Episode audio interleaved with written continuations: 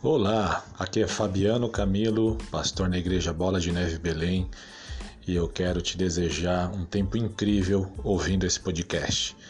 Cada podcast, cada episódio, cada temporada traz revelações e insights que vão empoderar você e te liberar para o seu destino em Deus. Deus tem coisas incríveis para os seus filhos, Deus tem um desenho maravilhoso para você e para os próximos anos da sua vida, e eu desejo que você cave profundamente nos tesouros que Deus tem reservado para você. Seja abençoado, conte comigo e compartilhe tudo aquilo que Deus está fazendo com você através desse podcast. Deus abençoe.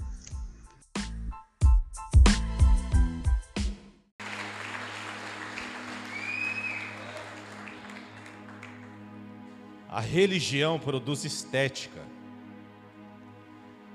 Na religião, a regra sustenta e dita o ritmo da vida.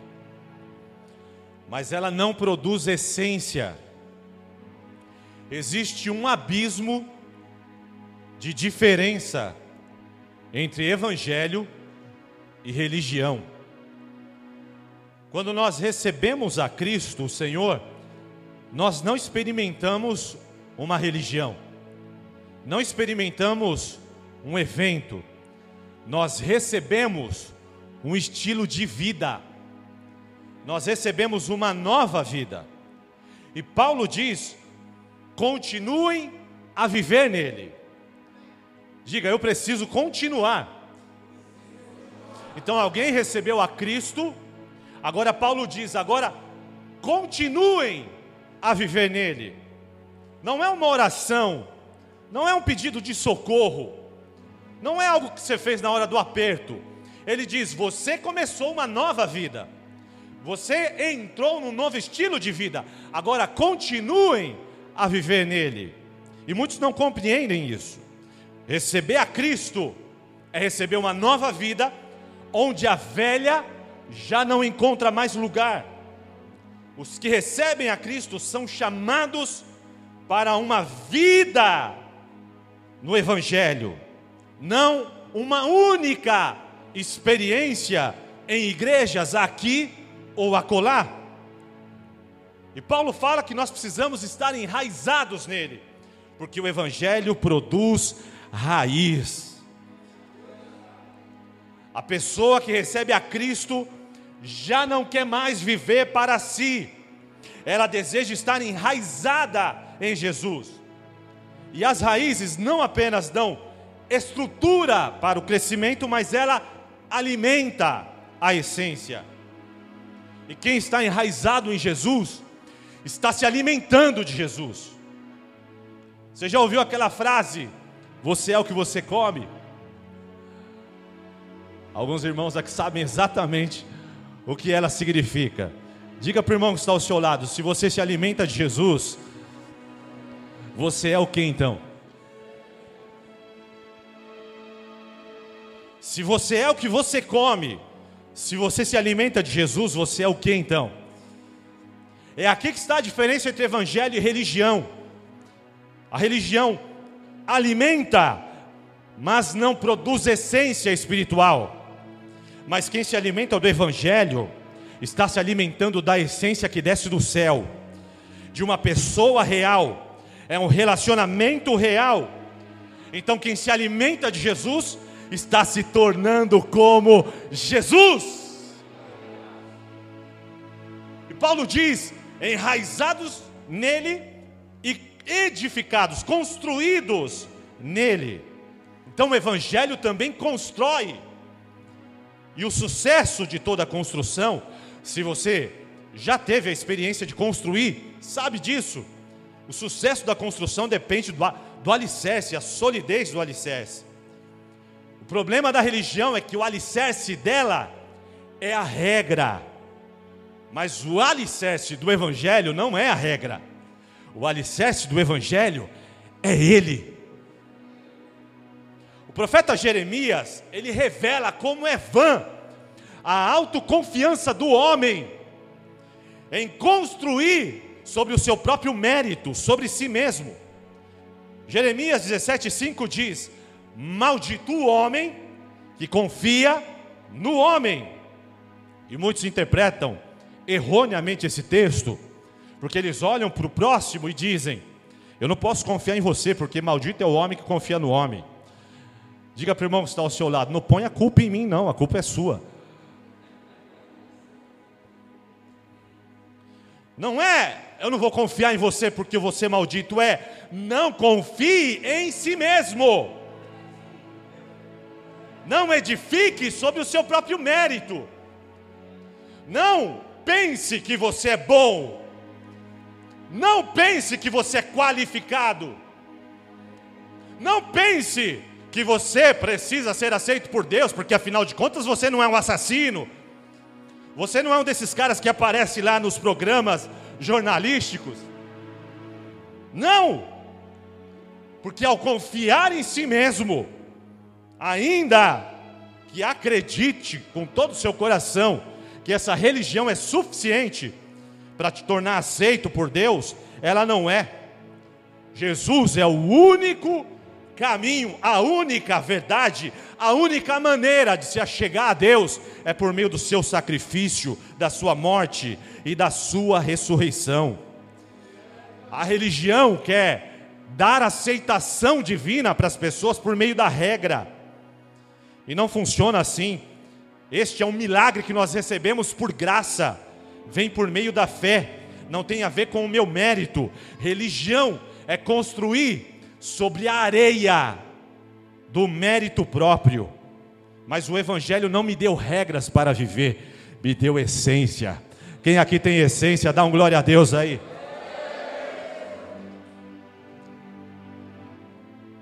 E aí que está. No Evangelho eu não estou construindo sobre a minha capacidade de viver uma vida aprovada por Deus. Eu estou construindo sobre a capacidade daquele que vive em mim e que me torna aceito por Deus apesar de mim. E eu fico tão feliz com isso. Porque se a minha salvação fosse depender de mim, ai de mim. Mas a minha salvação não depende de mim, depende dele. Ele vive em mim. Ele me tornou aceito por Deus.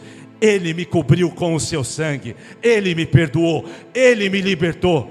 Alguém aqui recebeu a Cristo como Senhor e Salvador? Tem mais alguém aqui feliz com a revelação do Evangelho? Se eu fosse depender de mim, até a minha própria boa intenção ia acabar em rebelião. Mas a religião, ela engana as pessoas, ela cria argumentos. Religião produz argumento, o evangelho produz obediência. A religião usa filtros para tentar melhorar o sabor de uma água que sai de uma fonte amarga. Mas o evangelho não disfarça a água, transforma a fonte.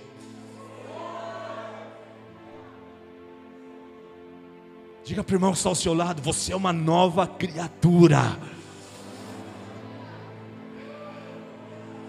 Meu Deus do céu. Vira para outra pessoa aí, alguém mais animado, diga assim: Evangelho não disfarça água, transforma a fonte.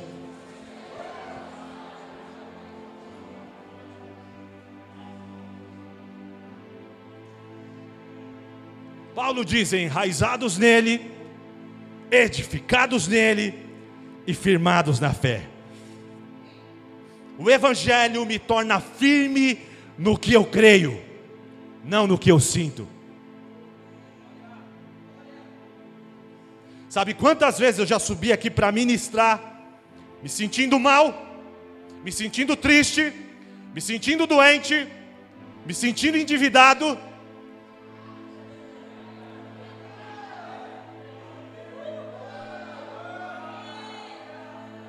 Deus está falando agora, Deus está liberando agora a palavra revelada.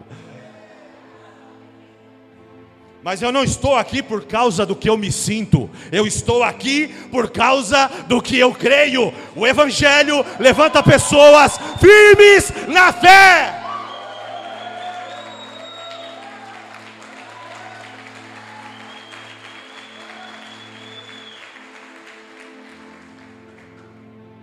Algumas pessoas hoje são tão firmes na fé que uma chuva dispersa elas.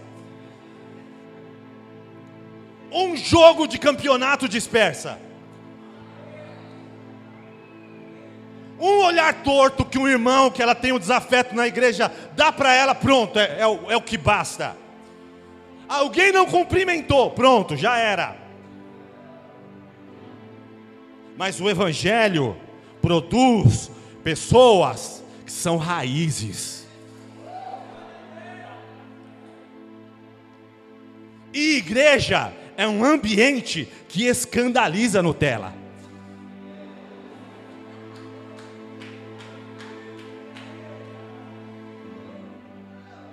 Fala sério, irmão. Se tem dez coisas que você não gosta e você entra numa igreja, eu garanto que doze vão acontecer com você.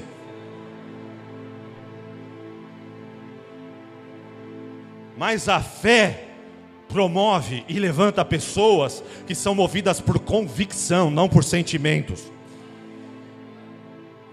Quanto mais rápido você entender que você não terá todas as respostas para se sentir bem para continuar, que você não terá todos os recursos para se sentir confortável em participar do que Deus está fazendo, que você não terá circunstâncias perfeitas para responder à chamada de Deus e se envolver com o ministério na igreja local, melhor será. Quanto mais rápido você entender, melhor será. Porque se você permitir que algum desses itens aqui te impeça, você não será firme na fé. Mas a fé te ensina a continuar, mesmo quando parece faltar a resposta. Ela te torna estável, mesmo em meio às crises financeiras. Diga para o irmão que está ao seu lado: a minha carteira não vai determinar a minha firmeza. Oh, alguns irmãos estão segurando a carteira com uma tristeza, meu Deus. Eu profetizo umas onças aí dentro dessa carteira. Tinha irmão segurando com uma tristeza, uma depressão. Minha carteira não determina a minha firmeza. Deus vai operar na sua vida, irmão. O evangelho ele te torna corajoso mesmo diante das situações adversas, porque o evangelho produz pessoas que são raízes, forma pessoas firmes na fé.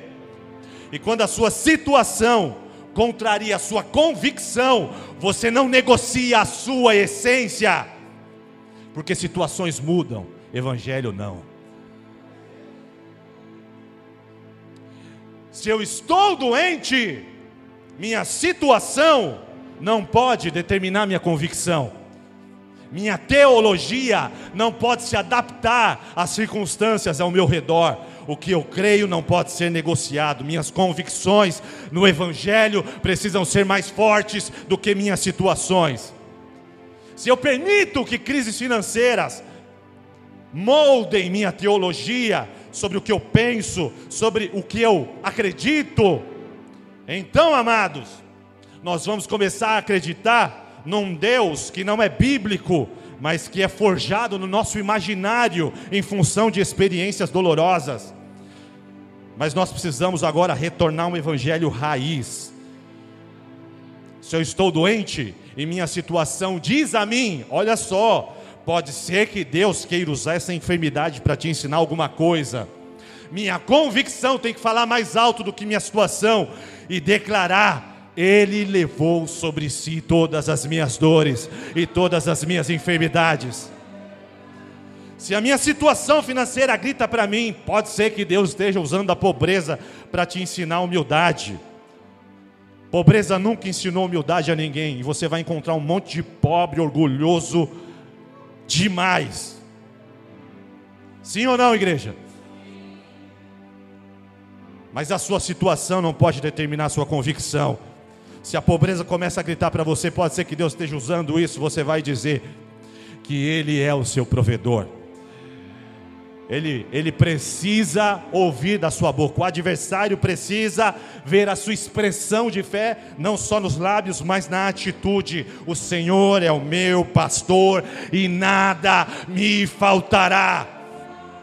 Ele precisa ver isso fluindo de você. Ele cuida das aves do céu, ele cuida das flores do campo. Até mesmo Salomão, em todo o seu esplendor, não pôde se comparar a ela. Se ele cuida de aves, se ele cuida de flores, como ele não cuidará de mim, que sou filho dele?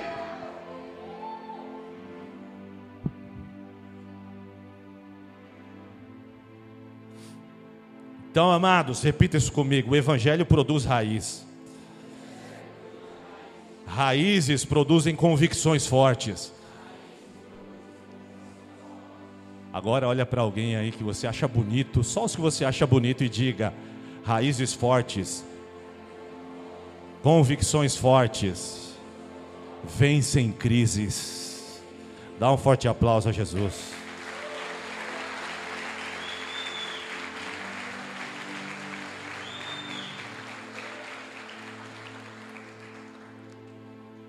Nós precisamos ser uma geração que vive um evangelho autêntico.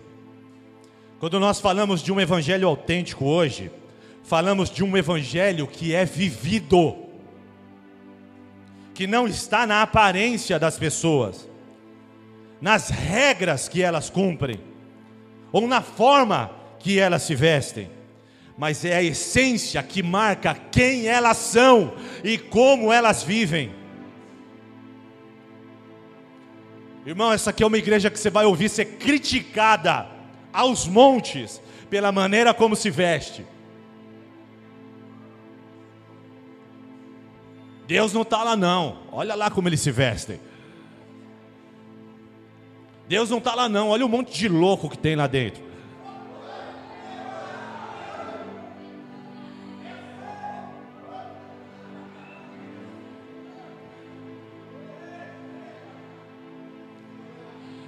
Religião produz estética, evangelho produz essência.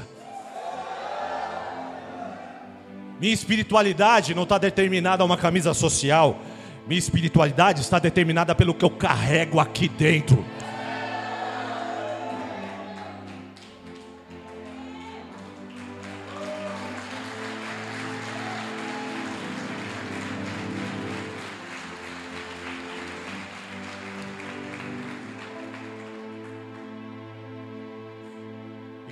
Entra aqui, amados, com uma mentalidade religiosa, logo de cara se sente confrontado. Mas depois que a essência se manifesta, eles dizem: era tudo que eu queria e não encontrava. Porque não é sobre regras, é sobre essência.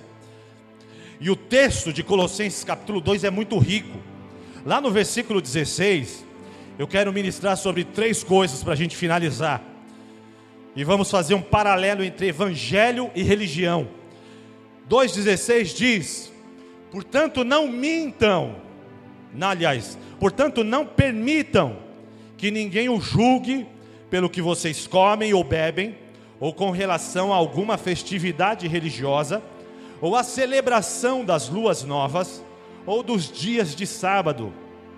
Essas coisas são sombras do que haveria de vir a realidade, porém, encontra-se em Cristo. Diga isso comigo: a realidade encontra-se em Cristo. Isso aqui é muito forte, meu. É forte, igreja. A religião ama tornar sagrado festas, dias e símbolos.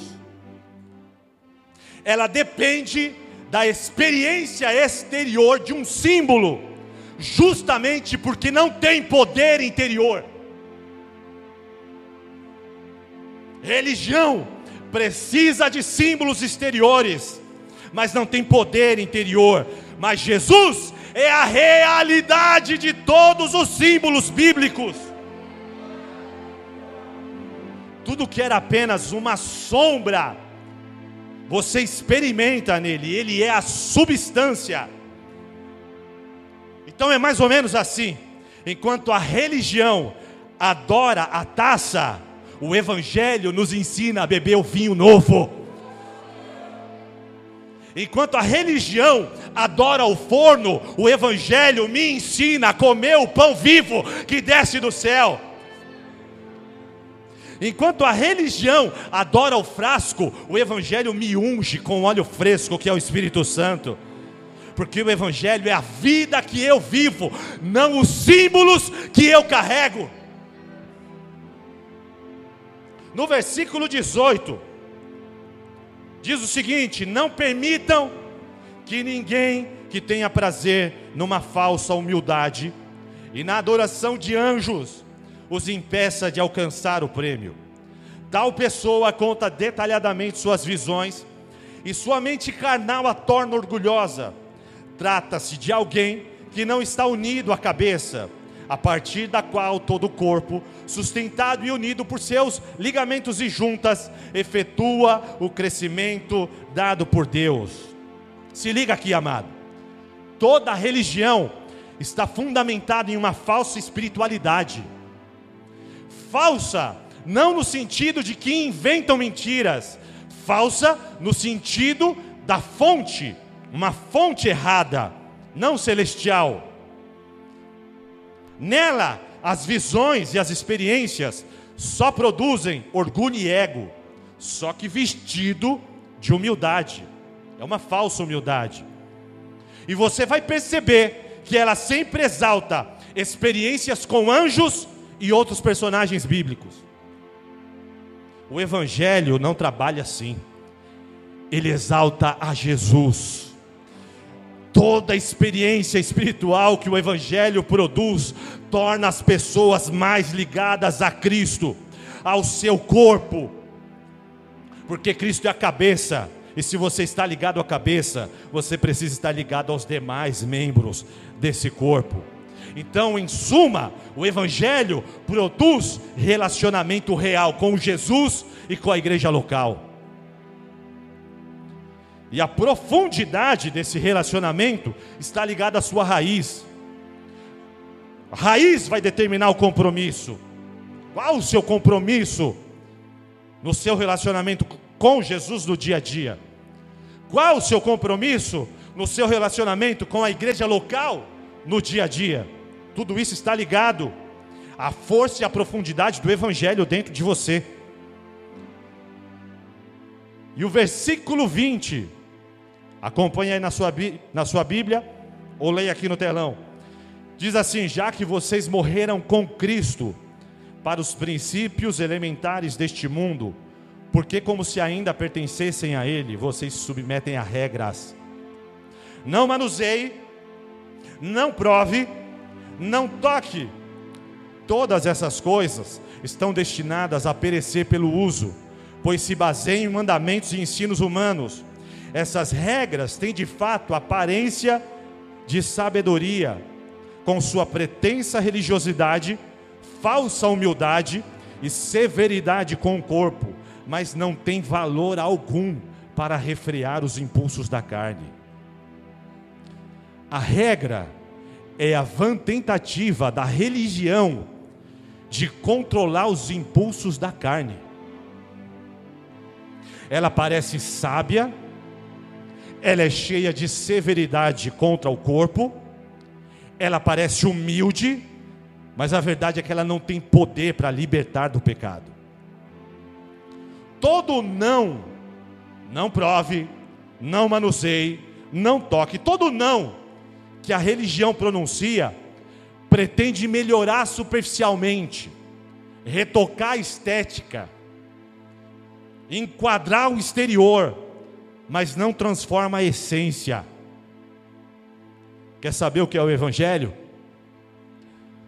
Um irmão quer saber, vamos fechar os nossos olhos. Quer saber o que é o Evangelho? O Evangelho é a boa notícia de que Cristo morreu por você para que você vivesse. E agora você é chamado para morrer para si, para viver para Ele. Paulo está dizendo que as regras só são necessárias para os que ainda pertencem a este mundo. Porque quem já morreu com Cristo, oh aleluia, meu Deus, olha a revelação, cara. Quem ainda está vivo para esse mundo precisa, não prove, não toque, não isso, não aquilo. Quem já morreu para o mundo não se move por regra, se move por essência. E aí ele pergunta: como é que vocês que já morreram com Cristo parecem continuar vivendo neste mundo como se ainda pertencessem a Ele. Porque o Evangelho é essência, E quem está em Cristo não se move por regras, se move por substância. Não adora sombras e símbolos, se relaciona e adora a realidade que é Cristo. Então o evangelho é poder que transforma. Pega essa palavra e põe ela dentro do teu peito, agarra essa revelação. Eu não sei qual é o seu estado agora, mas não importa, porque você recebe pela fé. Você recebe por graça por meio da fé. Evangelho é poder que transforma. Transforma qualquer homem, transforma qualquer realidade, transforma qualquer alma, transforma qualquer coração. Evangelho é poder que liberta, não importa o que está te aprisionando, não importa qual é a sua corrente. Evangelho é poder interior, que não depende de regras e de nãos, é uma essência que liberta o homem na sua, no seu interior, no seu espírito, na sua alma. Evangelho é poder que mata, mas que também ressuscita. Paulo disse: vocês morreram com Cristo, mas assim como Cristo ressuscitou, vocês também ressuscitaram com Cristo. Porque evangelho não precisa de regras, ele tem poder, e quem tem poder não precisa de regras. Não é como eu me visto, que dia eu considero sagrado, que rituais eu guardo mas a minha essência marca quem eu sou e como eu vivo. O versículo 9, para terminar, diz o seguinte: Pois em Cristo habita corporalmente toda a plenitude da divindade. Aleluia, diga comigo, toda a plenitude da divindade. Tudo está concentrado em um só nome tudo está concentrado em uma só pessoa. Os céus e a terra estão agora convergindo em um só nome. E esse nome é Jesus. Nele habita toda, não parte, toda, toda plenitude da divindade e por estarem nele, que é o cabeça de todo poder e autoridade, vocês receberam a plenitude. E olha o que diz na sequência: nele também vocês foram circuncidados. Você recebeu a Cristo e não sabia que tinha sido circuncidado. Que maravilha, porque agora não se trata mais de uma circuncisão feita por mãos humanas, mas é uma circuncisão feita por Cristo, que é o despojar do corpo da carne. Portanto, o pecado não domina mais aquele que está em Cristo, porque aquele que está em Cristo já está circuncidado em seu coração. E ele diz: Isso aconteceu quando vocês foram sepultados com Ele. Você morreu e não sabia você já foi sepultado com Cristo no batismo, e com ele você foi ressuscitado, mediante a fé no poder de Deus que o ressuscitou dentre os mortos. Pega aqui a palavra, ó. Tem alguém com fome aí? Tem alguém com sede? Tem alguém aí que quer mais? Pega aí, ó. Quando vocês estavam mortos em pecados, nós estávamos mortos. Nós, nós éramos inimigos de Deus. Nós estávamos nessa condição miserável e pecaminosa. Mas quando nós estávamos lá, na incircuncisão da nossa carne, olha o que a Bíblia diz: Deus os vivificou com Cristo. Uau! A vida que você não tinha, você recebeu. Olha o que diz a sequência: Ele nos perdoou, oh meu Deus, de todas as transgressões.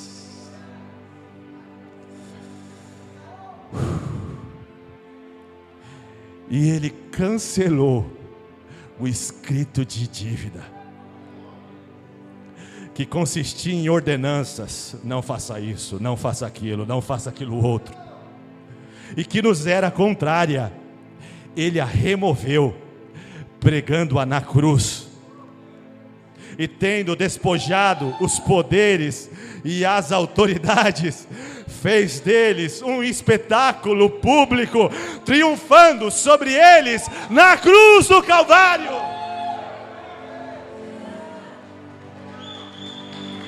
Se é para Jesus, aplauda com toda a sua força.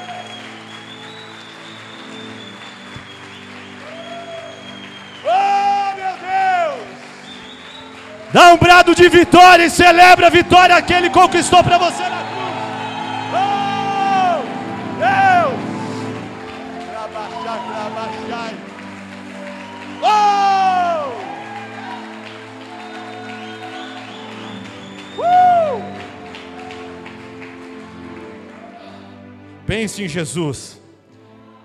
Deus se tornou homem. Homem se tornou servo. Servo foi para a cruz. Na cruz foi chicoteado, foi trucidado e morreu nu, cuspido, humilhado.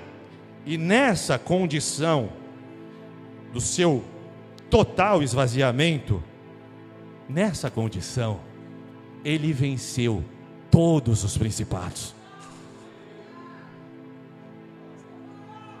Será que caiu a ficha, cara?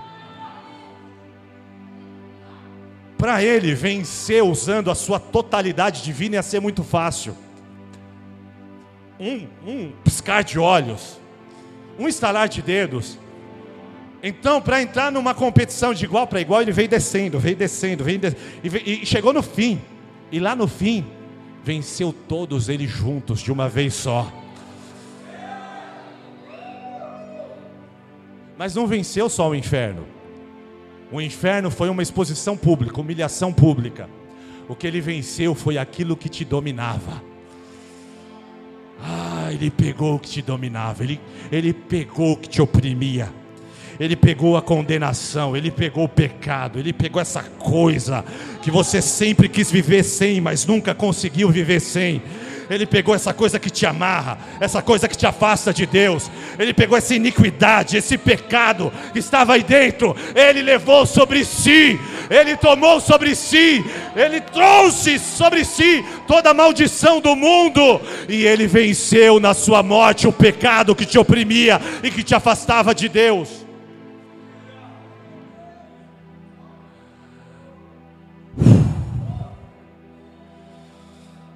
Ele triunfou não só sobre o inferno, ele triunfou sobre a pornografia, ele triunfou sobre a cocaína, ele triunfou sobre a prostituição, ele triunfou sobre o homossexualismo, ele triunfou sobre a corrupção, ele triunfou sobre o assassinato, ele triunfou sobre o aborto, ele triunfou sobre o ódio, sobre a raiva, sobre a amargura, sobre a ira, ele triunfou sobre o divórcio, ele triunfou sobre a inimizade, ele triunfou sobre a religião, ele nos traz essência e não regra.